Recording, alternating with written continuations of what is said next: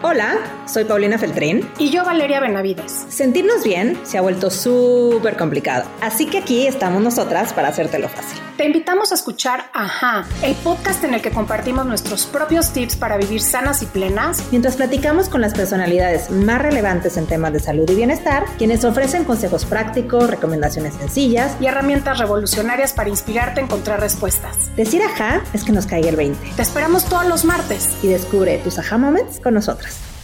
Hola a todos, bienvenidos a un nuevo episodio de Aha Moments Podcast.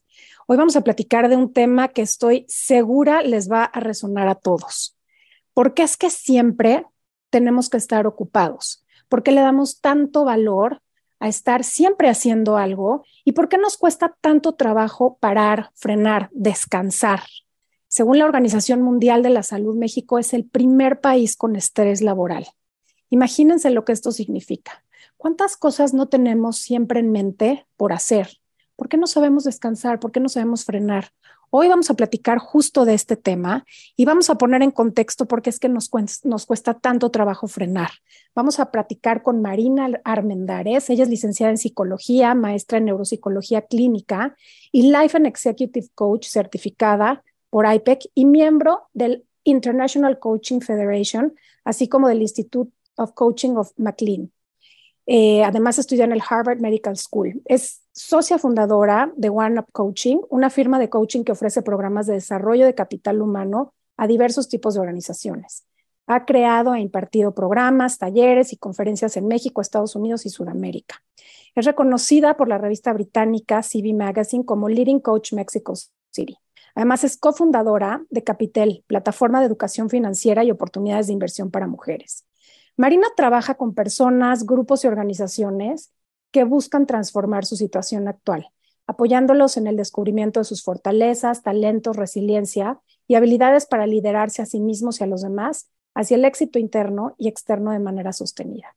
Y como les decía, hoy vamos a platicar con Marina justamente de este tema que tiene mucho que ver con conocernos, para entender qué es eso que nos mantiene ocupados, qué tendríamos que estar viendo y cómo aprender a descansar cómo descubrir esas creencias que nos limitan a poder disfrutar y vivir una vida más plena, más equilibrada y con mucho mayor descanso y conectados. Así que quédense con nosotros. Los invitamos además a que también sigan nuestro canal de YouTube. Ya tenemos todos nuestros episodios listos para también ser vistos.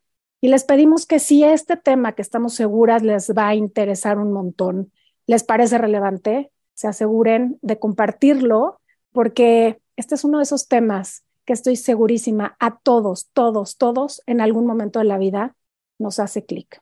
Así que quédense con nosotros y gracias por acompañarnos.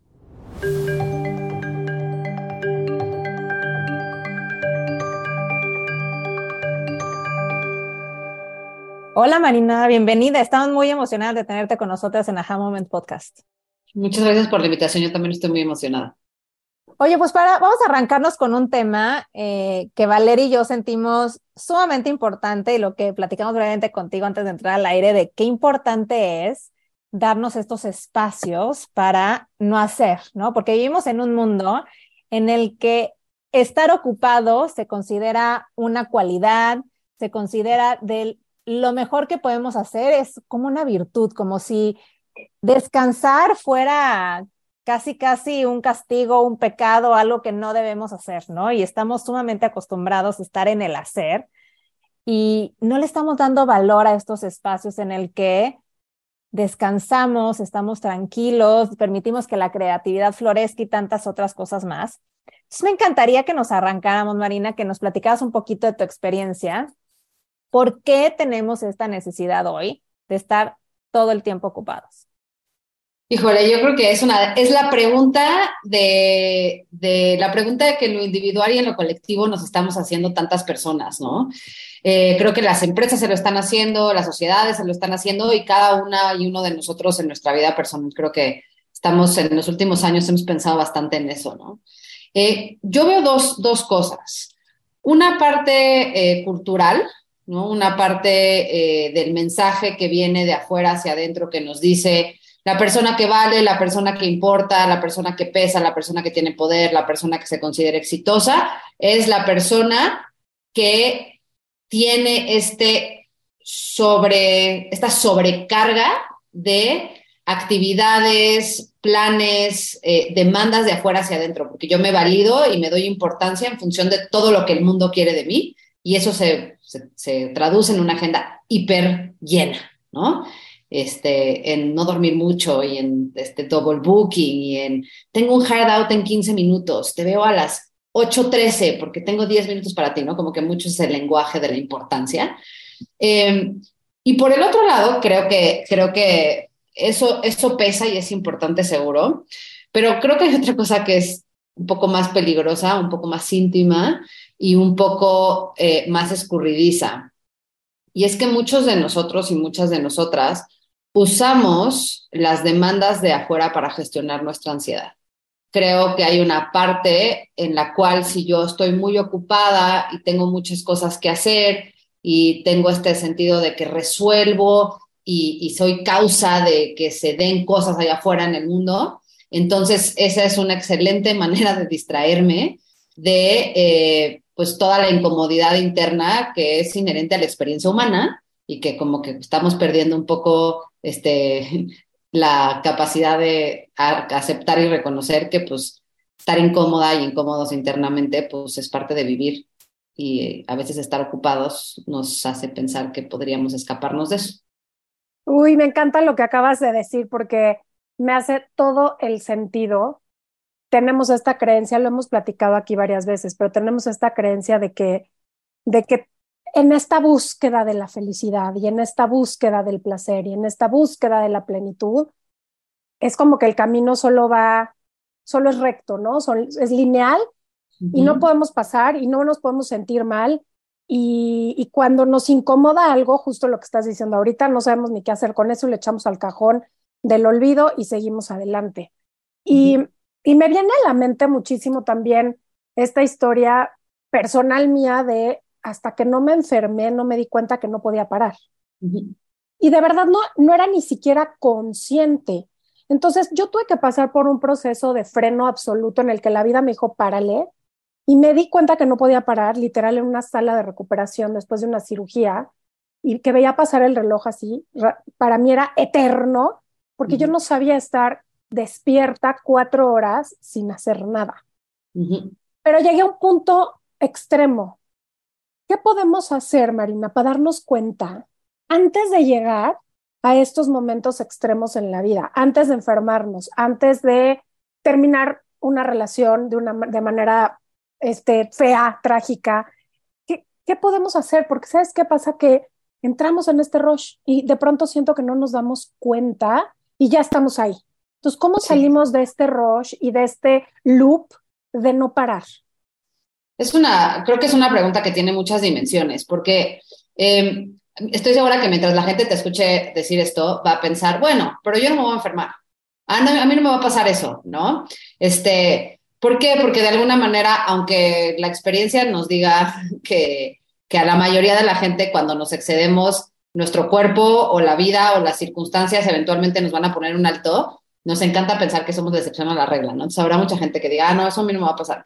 Creo que si no te pasa porque pasan una de estas cosas, te vas a hacer viejo o vieja, en el mejor de los casos. Y muchas de las, de, de lo difícil que es para muchas personas gestionar la vejez, gestionar no, vivir plenamente una vejez en paz o con, o con felicidad o con satisfacción tiene que ver con que pues no podemos llegar a ese punto en el ritmo o, mantener en ese punto el ritmo que traemos. Entonces, nada más para decir que a todos nos va a llegar la hora por una cosa o por la otra, en el mejor de los casos. ¿no?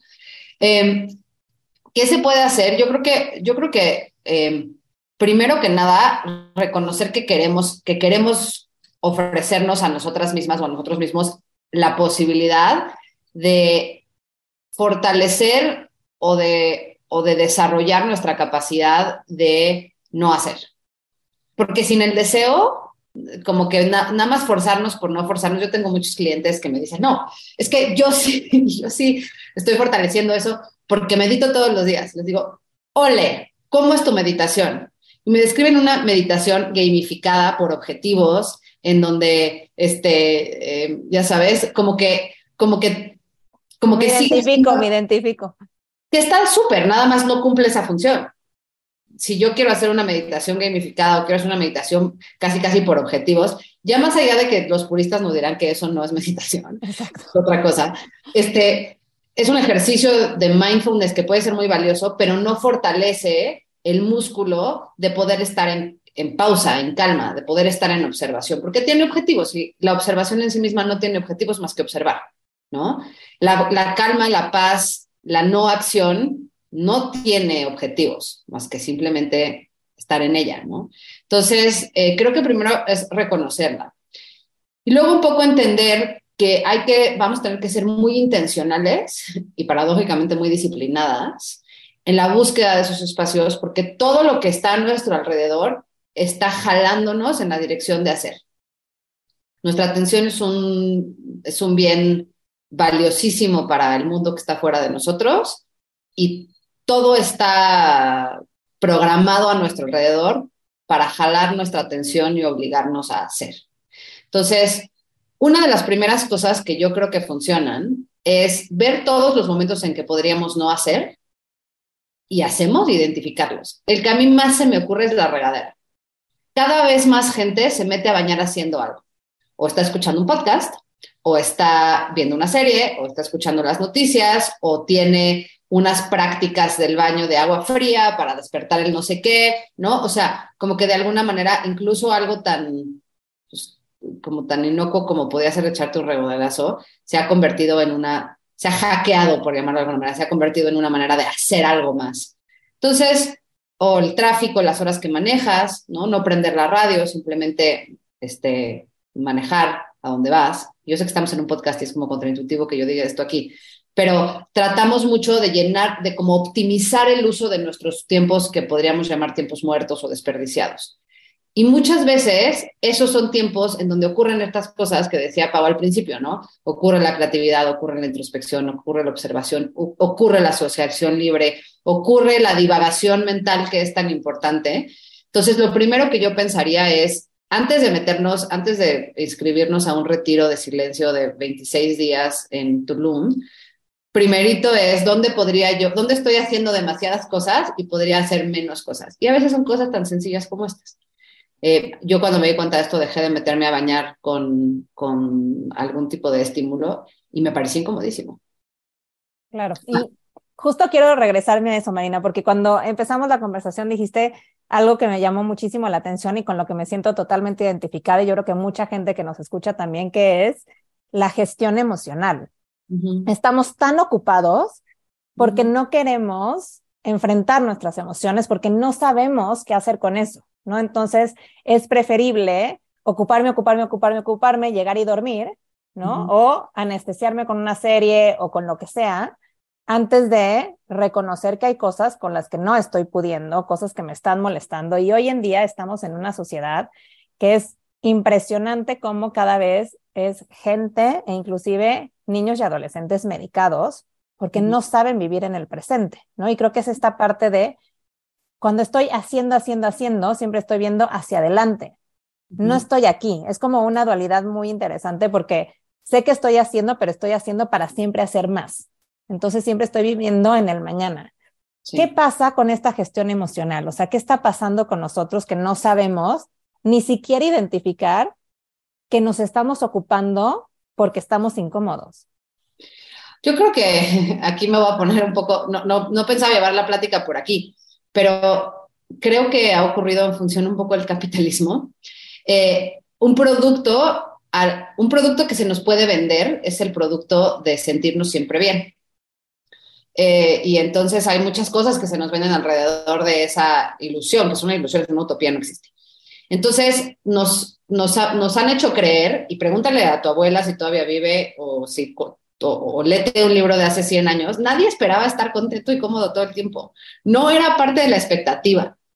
Era como de raro, o sea, raro el día que estás cómodo, raro el día que, o sea, desde, desde, la, desde la perspectiva más judeocristiana o cristiana de carga tu cruz hasta hasta el trabajo duro duele, ¿sabes? O sea, no había una expectativa de estar cómodos todo el tiempo, no había una expectativa de estar felices todo el tiempo, y en algún momento nos damos cuenta como sociedad o como sistema económico que, pues, si ponemos esa, esa posibilidad allá afuera, pues podemos anclar muchas propuestas de valor de productos y servicios a esa idea.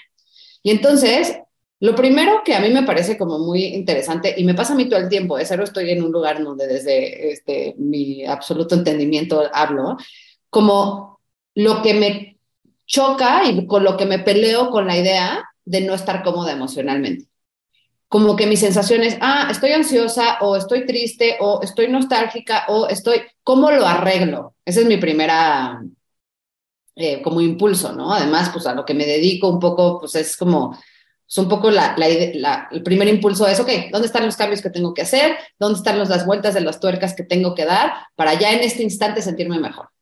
Y creo que parte de lo que nos cuesta tanto trabajo aceptar y parte de lo que hace tan atractiva la idea de estar siempre ocupados es que en realidad en el momento en que empiezas a voltear a ver tus emociones o tu vida emocional o tu vida interna o tu narrativa interna, te das cuenta que mucha de ella es incómoda y que no tiene un quick fix. Que no es que, bueno, ahorita este, me siento y hago box breathing cinco minutos y entonces ya estoy chido otra vez. O sea, te vas a sentir mejor, probablemente, o no, pero no, no hay una salida a nuestra vida emocional, ¿no? Entonces, creo que parte que es una habilidad que que podríamos proponer como una habilidad muy central al bienestar, que suena súper paradójico, pero es la capacidad de existir en la incomodidad interna, que es la realidad interna de la mayoría del tiempo para la mayoría de las personas, en mayor o menor medida, ¿no? Em, entonces creo que la primera parte como de empezar a pensar, ok, sí, ya no quiero vivir así, no quiero tardarme dos horas en dormir en las noches, no me quiero despertar a las tres de la mañana, este, no quiero comer pura porquería porque, porque vivo en el estrés o en el rush, no quiero perderme el, desarrollo de mis hijos porque no puedo estar presente, no quiero perder a mi pareja porque, porque no puedo sentarme a cenar sin ver el celular, este, no, no, eh, no quiero todo eso. Lo que tenemos que aceptar es que no puedo no querer todo eso y al mismo tiempo no querer estar en, en, mi corazón y en mi mente y en mi cuerpo, entendiendo que en mi corazón, en mi mente en mi cuerpo hay dolor, hay incomodidad, hay ansiedad, hay todas estas cosas que queremos evitar. No se pueden las dos cosas. Entonces creo que hay un proceso de aceptación que no es fácil. O sea, me suena esta frase de tenemos que aguantar vara. Sí. O sea, tenemos que aguantar y decir, bueno, si, si esta ansiedad, si esta incomodidad me está durando dos, tres, cuatro días, una semana, un mes, no importa. El tiempo también es relativo en estos procesos porque creo que también lo que siempre queremos, como dices, es este quick fix o esta pastillita o esta meditación o esta terapia que me salve y que entonces después de una sesión de 45 minutos con el psicólogo ya salgo renovado y, ya resolví mis temas. y, y como dices, en vez de estar luchando contra ese sentir, pues deberíamos de ser aliados y decir, a ver, aquí está, lo respeto, lo honro, lo acepto y me quedo hasta que, hasta que de pronto amaneces y, ¿no? Y, ya estás mejor y, le das la vuelta. Esa es la parte que creo que de aguantar vara que tiene como dos, dos puedes tener dos maneras de experimentarse, ¿no? El reconocer, hay como este reconocimiento como desde la resignación, que es como de, no, no, pues es, es, es pinchísimo ser un ser humano, y, es este, incomodísimo estar en, eh, presente para, para, para, mi vida interna y entonces ni modo, aguanto. Y eso, pues se puede, pero probablemente voy a aguantar un par de días y luego voy a regresar con fuerzas renovadas a ocuparme y a, y hacer cosas, porque no voy a, pues porque está horrible el deal, ¿no? Em, y parte de lo que nos hace mucho hacer cosas es que queremos queremos incidir, queremos ser causa, queremos ver cómo lo que hacemos tiene un impacto y esto pues, afuera es más fácil. Como la alternativa a la resignación es la aceptación y la aceptación es un proceso activo, es decir, ok, así me siento, ¿qué puedo hacer al respecto? ¿Cómo puedo mejorar la manera en que me siento? Pero no, pero no, no digamos en, en ya lo primero que me saque de aquí, sino, ok, a ver, ¿qué me está pasando?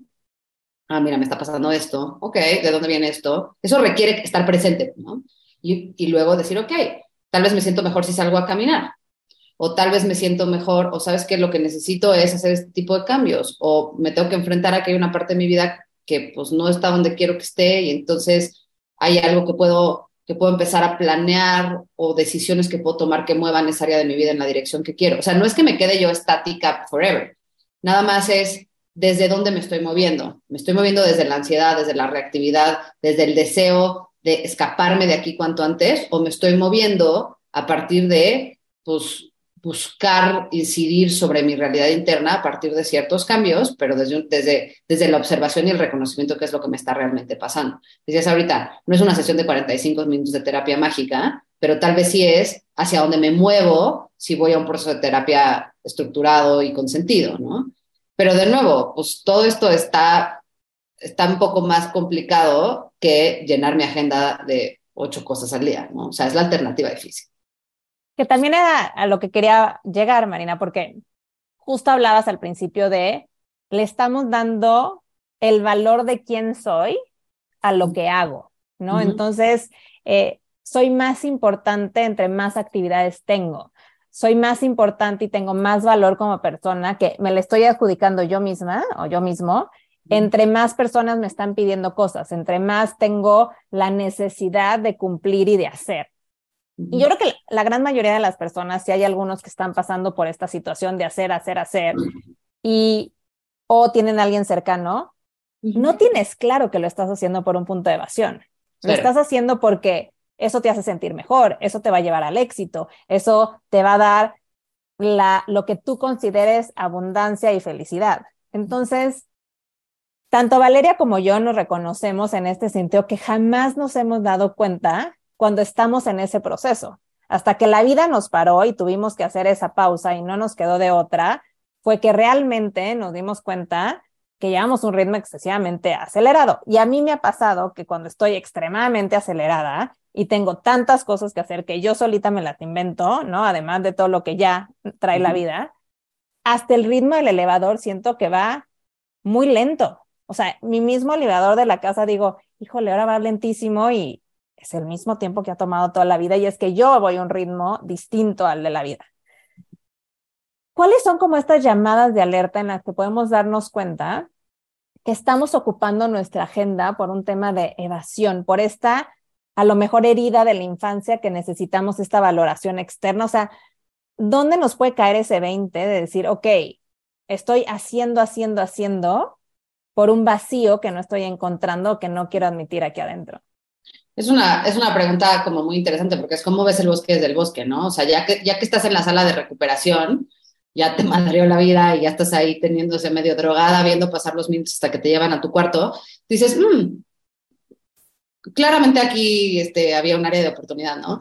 Pero pues mientras estás en eso es mucho más complicado.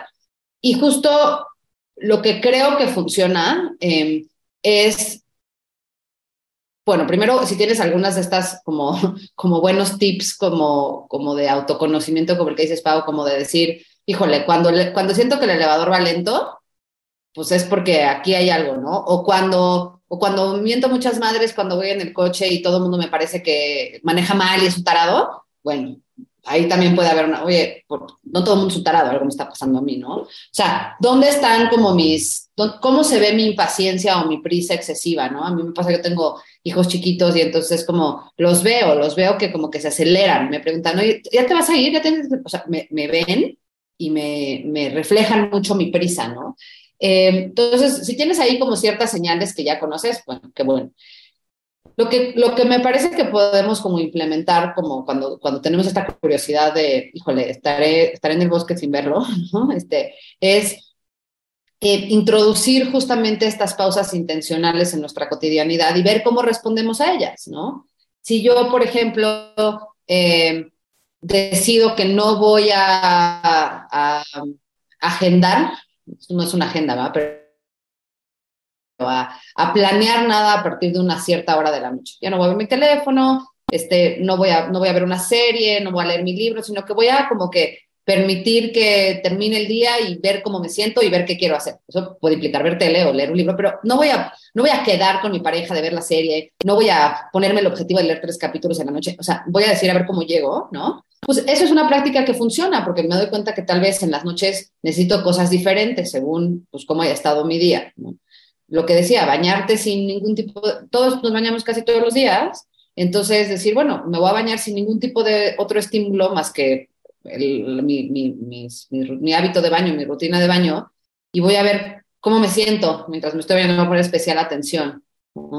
Eh, de alguna forma, esto lo que permite es ir haciendo como check-ins, porque lo que, lo que generalmente vemos, y nos pasa probablemente a todos, es, me voy a meter una madriza personal autoimpuesta durante toda la semana y luego voy a descansar delicioso el fin. O me voy a aventar un mes durísimo de trabajo, pero no importa porque viene Semana Santa y me voy a ir a la playa. Y entonces lo que pensamos es, vamos a pues, entrar en este ritmo y allá adelante voy a poner mi pausa, entre comillas, para hacer ese chequeo de cómo estoy y reponer. Y lo que nos damos cuenta, igual les ha pasado en alguna vacación muy esperada, es que llegas a la vacación y te metes en un esquema de ocupancia, estar ocupada, como si estuvieras un lunes de oficina.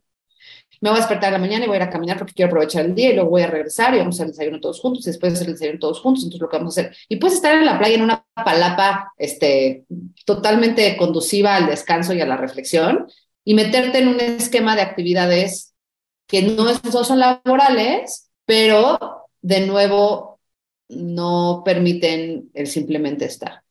Y eso es algo que como que de alguna manera también es una trampa en la que caemos todos los días, porque pensamos que le aplicamos la misma regla de productividad, de esta idea de hackear tu, tu energía en lo productivo, en lo laboral, en lo profesional, en lo académico, a nuestra vida personal. Entonces, está muy bien quien se haya puesto el objetivo de leer 24 libros este año, me da mucho gusto y está de pelos, pero si eso es a costa de nunca tener tiempos no agendados y tiempos libres y tiempos de reflexión y simplemente de observación, entonces mejor lee 12 libros y date un ratito para ver cómo estás. Totalmente.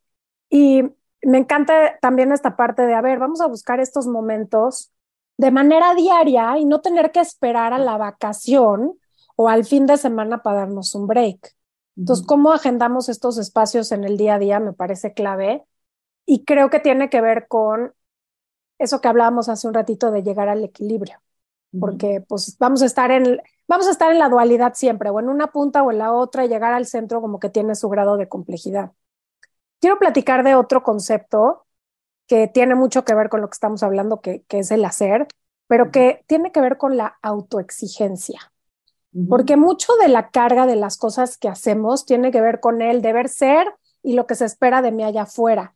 Pero creo que hay otra en algunas personalidades como las nuestras, que tiene mucha carga el, el, la autoexigencia con nosotros, ¿sabes? O sea, es la exigencia de nosotros con nosotros y que se vuelve también bien difícil a veces identificar por qué, porque somos perfeccionistas, porque tenemos esta agenda con 158 cosas que terminar y, y también nos perdemos. Entonces, por un lado, yo veo esta parte positiva de ser no sé si autoexigentes, pero sí disciplinados con nosotros para lograr cosas, para alcanzar metas en todos los sentidos. Pero ¿en dónde podemos encontrar ese equilibrio también de no pasarnos y no autoexigirnos al punto de reventarnos? Híjole, qué preguntón, porque la autoexigencia, em, creo, que, creo que podemos pensar en, la exigencia en, en varios sentidos, ¿no? Eh, hay una parte como de, retarnos, de, trabajar duro por tener las cosas que queremos, por construir las vidas que queremos vivir, que evidentemente es súper constructivo, ¿no? El poder soñar realidades que queremos para nosotros o para nuestras vidas y decir, ok, ¿dónde está el esfuerzo concreto, sistemático que tengo que hacer para, para vivir así como quiero vivir? Bueno, eso es hiperconstructivo. El tema de la autoexigencia creo que desde la perspectiva que lo estás diciendo, es que esta autoexigencia acaba siendo, por un lado, infinita e insaciable, ¿no? Es la zanahoria, es como ponernos una zanahoria a nosotros mismos que siempre vamos moviendo, ¿no? Caminas un paso y la zanahoria se mueve un paso para adelante. Y por el otro lado es mordaz cuando no llegamos a la perfección o al estándar que esperamos. Eh, al resultado. Esperamos. Entonces, o sea, creo que meternos con la autoexigencia como un todo podría ser como muy difícil, pero puedo desmenuzar ciertas partes. Una es, estamos muy pobrecitas y muy pobrecitos de nuestra capacidad de autocelebración. Y la autocelebración no quiere decir irte solo a un restaurante y pedirte una botella de champaña, La autocelebración quiere decir reconocer el progreso, quiere decir voltear a ver y decir, híjole, estaba acá y ahora estoy acá. Y hay una diferencia y esa diferencia es producto de mi esfuerzo y es producto de mi trabajo y es producto de mis hábitos y de mi compromiso y de mi disciplina y de mis ganas y de mi creatividad, ¿no? Eh, nuestra capacidad de compartirle eso a las personas que queremos y que nos rodean, ¿no? Este, tenemos esta idea de que compartir nuestros éxitos o lo que vamos viendo, lo que nos enorgullece es, soberbio o es, es, poco elegante o poco, o poco, sí, poco, poco humilde, que finalmente a veces pensamos que, que, la humildad es un valor máximo y necesariamente. Entonces, la capacidad de autocelebrarnos nos permite también darle un contrapeso a la autoexigencia y notarnos como personas no solamente con un valor inherente, sino como personas que, que avanzan y que logran, ¿no?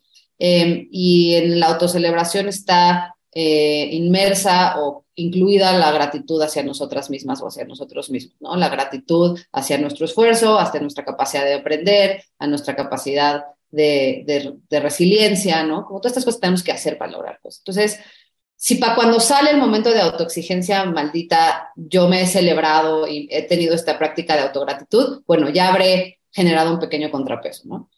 Luego está la parte de un poquito cómo nos hablamos a nosotros mismos o a nosotras mismas. Hay una, hay una tendencia natural a que si yo quería llegar a, voy a ponerle números porque no sé qué ejemplo poner que le aplique a todo el mundo, pero yo quería llegar a 10 y llegué a 8, ¿no? en cualquier métrica que podremos, esa métrica se puede aplicar a cualquier resultado de, de, forma o de fondo, y sale esta voz interior, esta voz del juicio, esta autocrítica muy fuerte que proviene o que, o que le da voz a la autoexigencia, es también vigilar cómo permitimos que esta voz nos hable, ¿no? Decir, híjole, qué chafa que llegué a 8 cuando quería llegar a 10, es muy diferente que decir no vales nada, tus esfuerzos nunca se, no se concretan, este, eh, mira al de al lado si lo logró, este, si fueras más A o B o C lo hubieras logrado, no eres suficientemente A o B o C para conseguir lo que quieres. Cuando permitimos que, que la voz tome ese tipo de mensajes, pues pasamos, cruzamos una línea que no es necesario cruzar, ¿no? Entonces, se vale decirnos a nosotros mismos, hijo, le quería 10, llegué a 8, ¿no? De nuevo, tolero un poco la incomodidad de lo que me hace sentir eso, pero no me tengo que ir necesariamente al discurso de soy lo peor que he existido, ¿no? Porque una cosa es autoexigencia y otra cosa es autocrítica cruel. Me encanta lo que dices, Marina, porque yo, una de las cosas que digo mucho es que 100% estoy convencida que la amabilidad y la compasión pueden cambiar al mundo. ¿No? Y eso empieza con nosotros mismos, ¿no? Muchas veces escuchamos esta frase de háblate como le hablarías a tu mejor amiga o a tu pareja o a tu hijo, ¿no? O sea, ¿por qué somos tan crueles con nosotros mismos? Y creo que es esta mismo que decimos de estar todo el tiempo ocupados, que estamos buscando esta valoración y que siempre tenemos que hacer más porque hay un diálogo interno donde no es suficiente porque nosotros no estamos siendo suficientes para nosotros mismos y siempre queremos lograr y hacer y demostrar. Cuéntanos en tu experiencia, Marina, ¿qué consecuencias tiene en la salud mental el estar todo el tiempo ocupados? Es una... ¿Cuántas? muchas, todas. Eh, ahorita que decías de la compasión y de la autocompasión específicamente, o sea, una cosa que me gustaría decir es, muchas veces escuchamos allá afuera que la gente o, o, nosotras mismas participamos de ese discurso que decimos como de, es que yo me exijo mucho como si fuera una medalla, ¿no? Como una, como una cosa de... de sí, nos aplaudimos, es como felicidades, te estás exigiendo. Yo le exijo mucho a mi hijo o a mi hija o a mi alumno o a mi, o a mi colaborador de mi equipo de trabajo porque sé que puede mucho, ¿no? Como, como si el exigirnos mucho fuera, pues sí, una medalla. Y a veces pensamos que la, que digamos que la, que la compasión está peleada con la excelencia o con el desarrollo o con el reto. Eh, yo puedo ser una atleta olímpica rompedora de récords este, mundiales, siendo horrible conmigo misma o siendo compasiva conmigo misma. No si soy compasiva conmigo misma, no me vuelvo una mediocre. Al contrario, me vuelvo, me pongo a mí misma en la posición de seguirme desarrollando de manera sostenida y sostenible, porque no paso por encima de mí misma, que soy mi recurso para lograr esa excelencia. Entonces, súper disclaimer de la, de la autocompasión y de la compasión en general, La compasión no es, la autocompasión no es mediocridad, la compasión no es un free pass para que la gente haga lo que quiera, la compasión no es un, no es condescendiente, la compasión es, es constructiva. Si yo puedo ser compasiva conmigo misma, me puedo seguir exigiendo. Si no soy compasiva conmigo misma, me voy a exigir al punto en donde algún día se me va a romper la maquinita. Entonces, súper importante lo de la compasión. ¿Qué efectos tiene sobre la salud mental? Pues todos. todos. No sé si todos, no hay muchos que no pero todos los que vemos más frecuentemente y de los que nos quejamos más frecuentemente.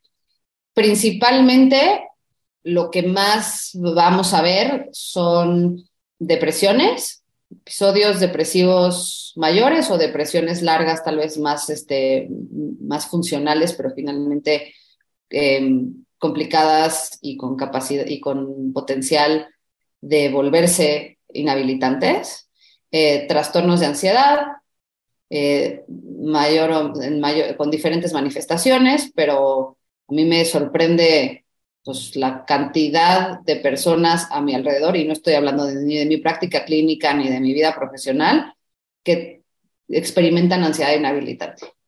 Em, todos tenemos ansiedad, mucho, ¿no? Todos tenemos un baseline de ansiedad que es único. Yo tengo un baseline de ansiedad alto, o sea, entiendo que vivir con ansiedad está eh, últimamente, y por últimamente me refiero de la pandemia para acá, y no sé si comparten ustedes esta eh, opinión que es completamente subjetiva, pero, pero la cantidad de personas que están experimentando síntomas de ansiedad que obstaculizan o que impiden su vida cotidiana es más alta. Eh, creo que este tipo de vidas tiene un impacto directo sobre la salud de nuestras relaciones, que es una de las cosas que más influye sobre nuestra salud mental en general. Entonces, pues por ahí hay varias cosas. Y una de las cosas que igual es algo bastante evidente, pero lo voy a decir porque no necesariamente sobra, es si yo tengo cualquier predisposición a una condición, sea la que sea, física, mental, si yo me someto a estrés de manera sostenida, voy a aumentar las posibilidades de que esa predisposición se manifieste. Aquí ponle lo que quieras. Hoy en tu casa hay problemas, o sea, tú tienes un historial de problemas cardíacos o de este, dermatitis o de algún tipo de condición que tiene que ver con la salud mental, aumentas las posibilidades de que se manifieste si tú metes a un estrés agudo sostenido. Perdón. Queda clarísimo que estamos todos expuestos a a este tema, hablando de que todos estamos sensibles a, después de la pandemia a tener estos episodios de mayor ansiedad, de buscar el hacer y menos el ser. Y me viene a la mente una pregunta que no sé si que no sé si es válida o no porque estamos entre mujeres, pero al final del día la quiero poner sobre la mesa porque tiene que ver con género, tiene que ver con, eh, en, y igual es una percepción personal, pero creo que efectivamente las mujeres podemos estar mucho más propensas a caer en estos estados, porque tenemos culturalmente, como lo decías al principio, que afecta el estar haciendo y haciendo, pues sí, esta etiqueta del deber ser como Wonder Woman, ¿no? Mamás, pero hijas, pero, pero responsables de la casa, pero del negocio, pero de los niños, pero...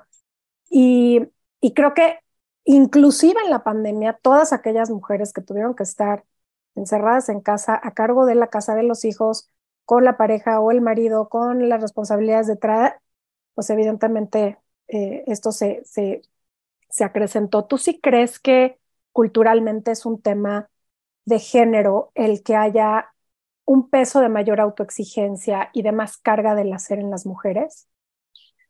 Eh, yo creo que depende mucho de, eh, los mensajes culturales que hayamos interiorizado.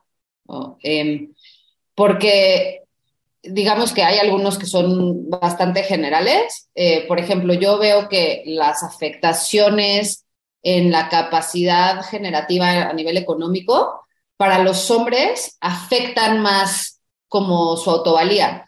Eh, muchas de los, de los episodios más agudos que tienen que ver con problemas de salud mental en hombres, no todos, pero, pero algunos están detonados por eh, digamos, experiencias o, situaciones en su vida profesional y financiera que, que, se viven de una manera muy extrema o muy pesada.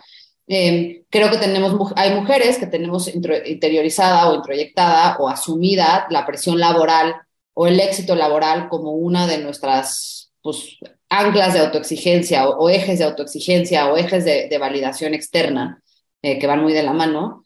Habrá otras que un poco menos eh, y tal vez tienen, está más pesada la parte de eh, la maternidad o la parte social o la parte de ser una pareja de una cierta forma o característica o verse físicamente, ¿no? La belleza física o el, fitness o lo que tú quieras. Entonces creo que puede haber ciertas tendencias en términos como de género, pero también hay diferencias culturales eh, y familiares, ¿no? De, los valores que, con los que creciste y que tomaste como propios. Lo que sí creo es que hace muchísimo sentido voltear a ver cuáles son los mensajes centrales de tu autoexigencia. ¿no? O sea, te voy a dar ejemplo mío. Yo, pues, yo quiero todo, como todo mundo, ¿no? O sea, quiero, quiero ser una mamá estelar, quiero ser profesionalmente este, súper exitosa, quiero financieramente estar de pelos, quiero que mi trabajo tenga un impacto social, quiero este, em, pues generar un cambio positivo, pero además quiero verme joven, este, que me brille la piel y tener cuadritos, y quiero ser una súper hija y este, una gran nieta y una hermana, no, todo, o sea, quiero todo. Pero de todo esto hay cosas que quiero más hay cosas que cuando no están donde tienen que estar, me, me, me raspa más eh, eh, la, autoimagen, ¿no? Entonces, eh, ahí podemos pues, poner atención porque generalmente donde va a ir fuerte la exigencia y fuerte la crítica va a ser en lo que nosotras o nosotros tenemos pues, más puesto el ojo. Entonces, por ejemplo, si yo me pongo unos jeans y no me quedan tan bien, eh, no va a tener el mejor día de mi vida, ¿eh? pero, pero probablemente no va a tener el mismo impacto que si se me cae un cliente, porque mi autovalía está más duramente ligada o más íntimamente ligada con el reconocimiento profesional que puedo, que puedo tener que con, pues, cómo se ven los jeans. Que no es el caso para todo el mundo y no es mejor o peor ninguna, ¿eh? Nada más es reconocer cuáles son las cosas en las que estás más vulnerable a caer en estos ciclos de, o en estos patrones de, de, de, exigencia y por consecuencia también de dureza eh, contigo mismo. Me vuela la cabeza todo lo que dices porque es un ejercicio sumamente práctico. O sea, no es como que tenemos que hacer, ya sabes, el teorema de Pitágoras para llegar a la respuesta. Realmente es muy fácil entender cuáles son las áreas de nuestra vida que más nos hacen tambalear cuando no está bien, ¿no? Y creo que es algo que todos podríamos hacer. Pero también reconozco que muchas veces necesitamos pedir ayuda. No podemos hacerlo solos si necesitamos una guía. Sobre todo creo que yo, conforme vamos dependiendo más de la tecnología y nos alejamos más de las personas y tenemos menos espacio para realmente hablar de lo que nos interesa, de lo que nos incomoda, de lo que queremos llevar, ¿no? Nos vemos en la necesidad de buscar espacio y de buscar ayuda. ¿Con quién deberíamos de ir, Marina? ¿Con un psicólogo, con un coach? Le platico a mis amigos, ¿a cuál sería la mejor ruta para empezar a salir de este laberinto y empezar a abrir estos espacios? Porque, como tú decías al principio, no lo vamos a hacer si no abrimos espacio. Tenemos que encontrar la forma de transitar sin estar ocupados todo el tiempo. Y eso es solo, a lo mejor al principio, literal marcar en tu agenda 15 minutos de no hacer nada. ¿No? Y va a ser incomodísimo y vas a buscar qué estás haciendo y a lo mejor tienes que regresar a un minuto de respirar y ya te causa ansiedad. Pero ¿con quién vamos? Pues mira, si tienes acceso a, o sea, si tienes el, porque es una, existe en función del privilegio, ¿no? Pero si tienes el privilegio de poder ir con un o una profesional de la salud mental, esto sería más un tema de, de psicólogo, de terapia. ¿Por qué? Porque el coaching en sí mismo eh, tiene, el coaching es acerca de accionar, el coaching tiene accionables. Entonces, si bien el accionable puede ser, resérvate 15 minutos para no hacer nada, se va a quedar un poco superficial.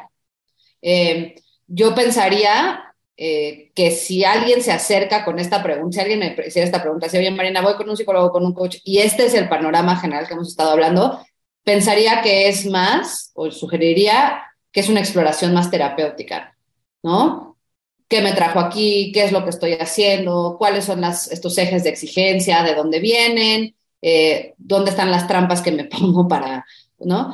Eh, tal vez con un psicólogo o psicóloga que tenga, em, que pueda acompañar también el probar cosas diferentes en tu cotidianidad, ¿no? Tal vez no un psicólogo o psicóloga que sea nada más, digamos, como acerca de escucharte o, reflejarte, sino que sí pueda como que ayudarte a, probar ciertas cosas y eso lo puedes platicar con, con, un terapeuta en un principio, ¿no? O sea, yo quiero explorar, pero luego quiero sacar y hacer cosas, tú, ¿cómo me acompañarías en ese proceso, no? Hay quien te dice, no, pues yo no me voy a meter, tú, me vas a, tú vas a hacer lo que tú quieras y me vas a contar, ¿no?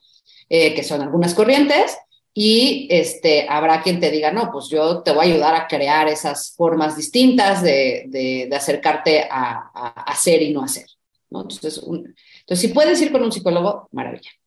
Eh, si tienes ya, si tienes un coach que te da confianza y te gusta, súper, asegúrate que sea un coach que pueda ayudarte a hacer la exploración y no nada más la planificación, ¿no? Porque hay coaches que más bien se dedican más a ayudarte a planear acciones y no necesariamente se meten tanto a la parte como reflexiva y exploratoria. Nada más asegúrate que sea alguien que haga, que pueda hacer eso. Eh, si no puedes, porque también hay gente que puede estar escuchando esto y decir, súper, pero por cualquier razón en este momento eso no es una posibilidad para mí. Si ese es el caso, entonces hay varias cosas. Uno es eh, encontrar espacios que promuevan la reflexión y la conversación libre y honesta, desde, pueden ser grupos, hay bastantes opciones de grupos que no tienen costo, eh, que son virtuales, en muchos casos sí es difícil desplazarte. Entonces, eso puede ser una opción. Eh, si eso no es una opción, la opción que está en manos de casi todos y todas personas que saben leer y escribir es hacer journaling. El journaling promueve, el journaling quiere decir escribir un diario, ¿no? Agarrar un pedazo de papel y una pluma y escribir lo que sientes, lo que te está pasando, lo que estás pensando, ¿no? Eh, de alguna manera es una acción, escribir es una acción, pero como es una acción que finalmente está conectada o tiene la intención de procesar, de experimentar, de darle salida a tu realidad interna, es una maravillosa opción de hacer, pero no hacer con un objetivo, ¿no? El hacer es para no hacer.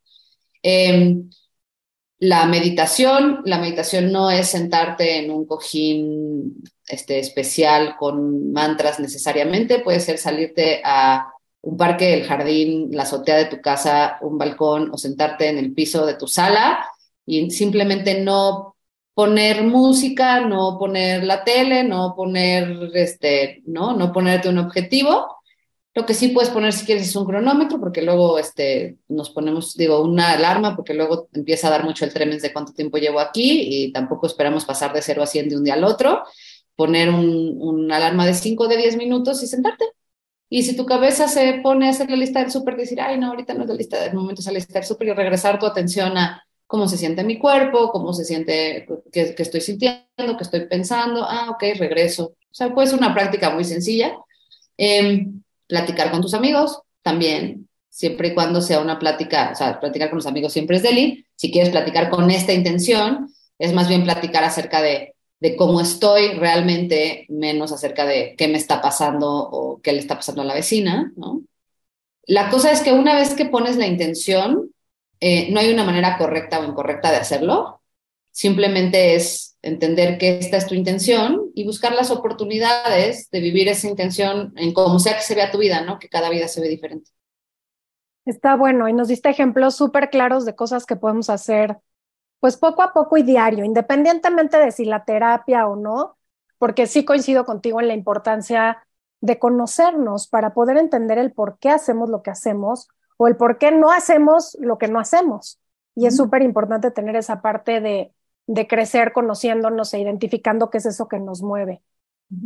Em, yo me he cachado de pronto haciendo trampa, ¿no? Y entonces, como que de pronto em, me, más allá de si me lo agendé o no, que digo, bueno, de tal hora a tal hora me voy a dar un super break y literal, ni libro, ni podcast, ni nada. Y de pronto empieza a pasar el tiempo porque tengo que hacer cosas, ¿no? Y entonces el tener que hacer, y me cacho que claro que tengo un millón de pendientes y empiezo a hacerlos porque me va a dar tiempo mañana para poder tener este espacio, pero en el discurso mental, pues me puedo echar media hora y ya me eché la media hora que tenía de break. ¿Me explico? Entonces, estoy medio avanzando, pero como que no, no, espérame, no, me, me iba a detener. No, no manches, ve qué padre está la tarde, puedo sacar ahorita a pasear a los perros, pero no, no, es que tengo que terminar esto ahorita de una vez. Entonces, de pronto me cacho con esa trampa.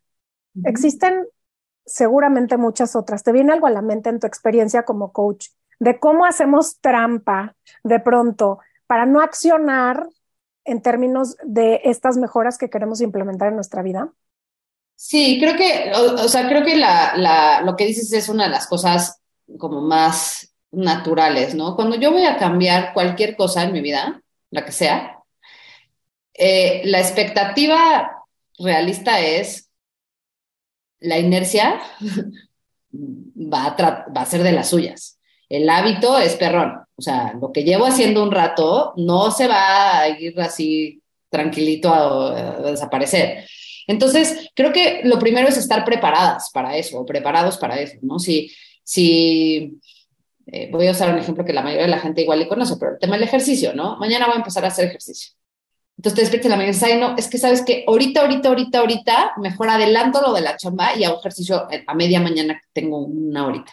Y a media mañana dices, no, pues ya estoy encarrilada, no manches, no, o sea, no, y así se te van los días porque en la tarde te otra cosa y en la noche estás muy cansado, es mejor te duermes temprano para mañana, si es la mañana empezar, ¿no? Entonces creo que esta, esto es lo que pasa siempre que vamos a probar algo nuevo y siempre que vamos a hacer algo que, de nuevo, redundantemente, pero es incómodo y es distinto a lo que veníamos haciendo, por mucho que esté alineado con lo que queremos, va a haber resistencia. Y entonces, cacharnos en esa resistencia es importante.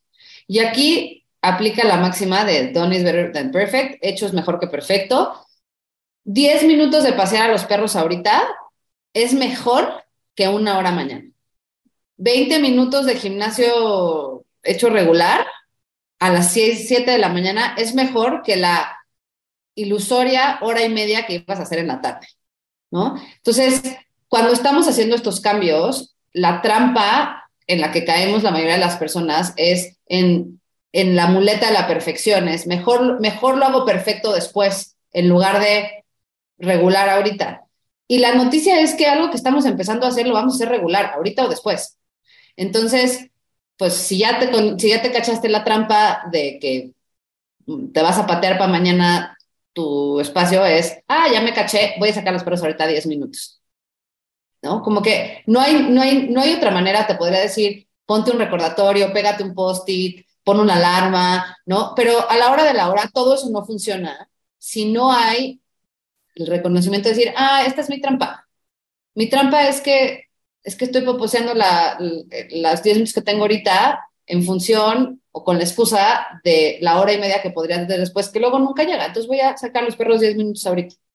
Y ahorita dijiste una cosa que creo que es muy importante, porque cuando la gente piensa en no hacer nada o en no hacer nada utilitario, ¿no? O no hacer nada en esta, piensa en, necesariamente estar sentado, ¿no? Y a veces lo que pasa es, ok, me di una pausa, vi cómo estoy, y lo que me va a venir bien ahorita es salir a caminar. Y se vale, ¿no? No tienes que estar necesariamente sentado o sentada sin hacer nada. El punto es no salir a caminar con el Fitbit o con tu Garmin, contando pasos para ver cuántos pasos, es salir a caminar, porque eso es lo que ahora me viene bien y no convertirlo en una tarea, en una cosa medible, en una cosa optimizable, en una cosa utilitaria, en una cosa mejorable, porque ahí, cae, ahí sí caemos en, en agarrar cosas que originalmente estamos haciendo con una intención y transformarlas pues en otra intención. Totalmente de acuerdo, es como un día me caché, ¿no? Me dijo un amigo, oye, Pau, es que te das cuenta que en la calle ya todo mundo trae el celular, ¿no?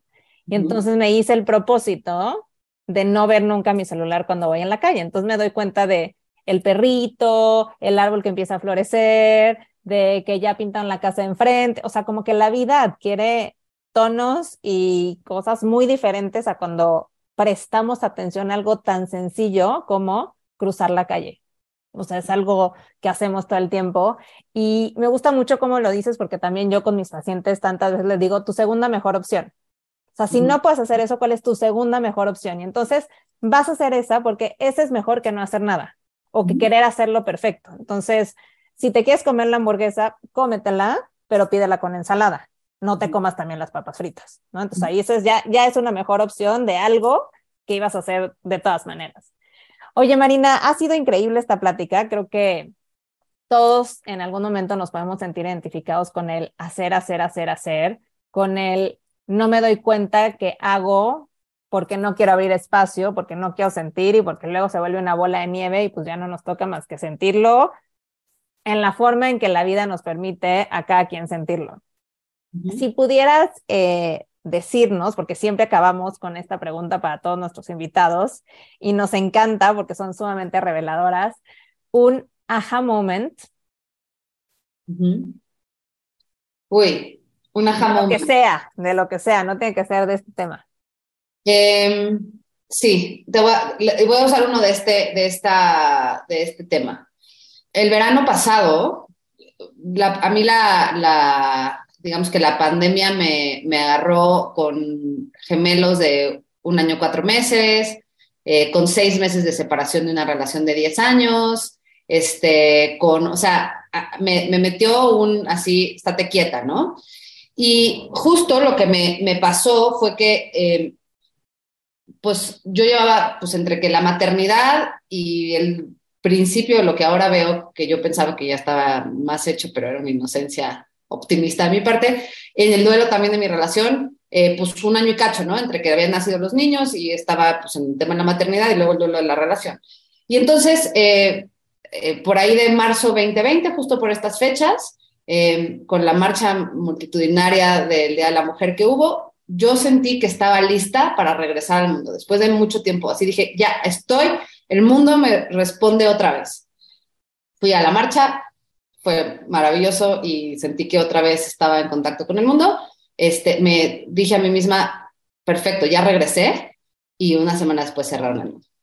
Y entonces, em, el principio fue, me peleé mucho, ¿no? Muchísimo, muchísimo, muchísimo me peleé con porque yo creo que esto le pasó a mucha gente en el encierro, pero era como, este es el peor momento para que pase esto para mí, ¿no? La gente decía, es que ¿por qué ahora? Como si hubiera un buen momento para una pandemia, ¿no? Pero bueno, o sea, como que estaba en este plan de, como me lo estaba tomando hiperpersonal.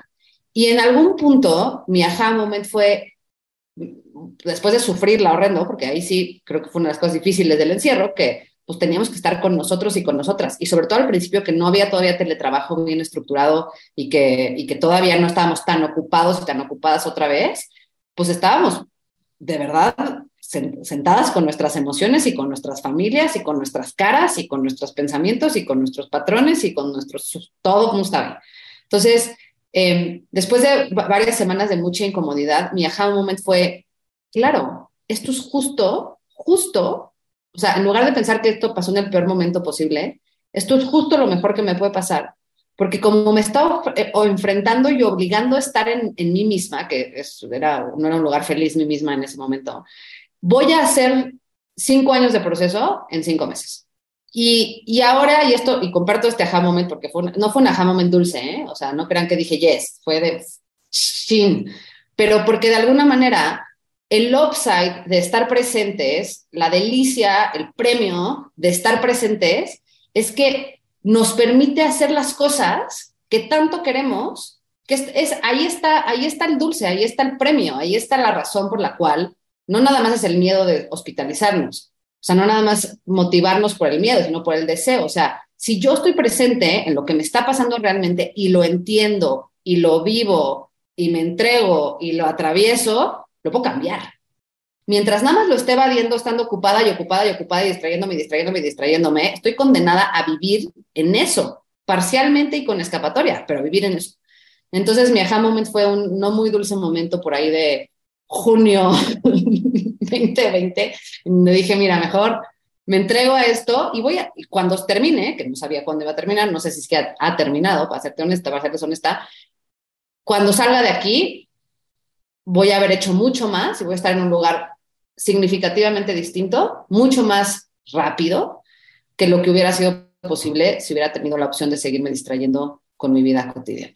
Entonces, ese, ese fue un aha moment al que me refiero continuamente cuando hoy por hoy que otra vez estoy en la, en la tentación de la ocupación continua, eh, me quiero recordar el valor de, de no caer en ella.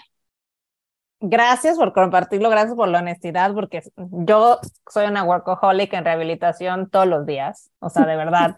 Solo por personas que le cuesta trabajo eh, y, y, de verdad que sí, yo creo que muchas veces eh, tenemos que recordarnos de esos momentos en que creíamos que le íbamos a pasar mal y no la pasamos tan mal, ¿no? O sea, e, es más el miedo de decir todo lo que puede pasar mal y te das cuenta que pues sí estuvo incómodo, pero no estuvo tan gacho. ¿No? O sea, pudo haber estado peor. Y creo que ahí regresamos a esta narrativa de hablarnos lo más bonito y aceptar lo que, que es como venga y que siempre, si estamos hoy platicándolo, hemos salido cosas peores. Totalmente, totalmente. Que autocelebración. Exacto, exacto. Oye, Marina, muchísimas, muchísimas gracias por esta plática, por tu tiempo. Si alguien te quiere seguir, si alguien quiere ir a sesión contigo, ¿dónde te encuentran? Eh, para seguirme todo, en todos lados estoy como Marina Arfo, Marina A-R-F-O, dos As ahí en medio. Eh, si quieren, me pueden escribir por ahí. Voy a ser súper honesta que es una, no tengo espacio para sesiones en mucho tiempo, pero tengo un directorio para referir muy cañón y mucha disposición de hacer referencias bien pensadas y especializadas para lo que la persona está buscando. Entonces, sí soy un punto de contacto si alguien quiere explorar estos temas. Padrísimo. Muchísimas gracias, Marina. Qué gusto tenerte por aquí. Gracias a las dos por invitarme y este nos estaremos platicando cómo nos va con esto. Así es. Muchas gracias. Gracias por habernos acompañado un martes más en Aha Moments Podcast. Esperemos estas herramientas y estas pláticas con estos tips tan, tan claros de cómo poder llevar una vida más plena, mucho más centrada y más equilibrada, pero sobre todo dándole valor a las cosas que realmente tienen para nosotros, como lo es el poder aprender a frenar, a descansar, a observarnos y a entender que no todo se trata de hacer, a veces también se trata de simplemente ser. Si te gustó este episodio, califícanos, compártelo Ayúdanos a llegar a muchas más personas y te esperamos el próximo martes. Yo soy Valeria Benavides, a nombre de Pau Feltrín. Nos vemos la siguiente semana.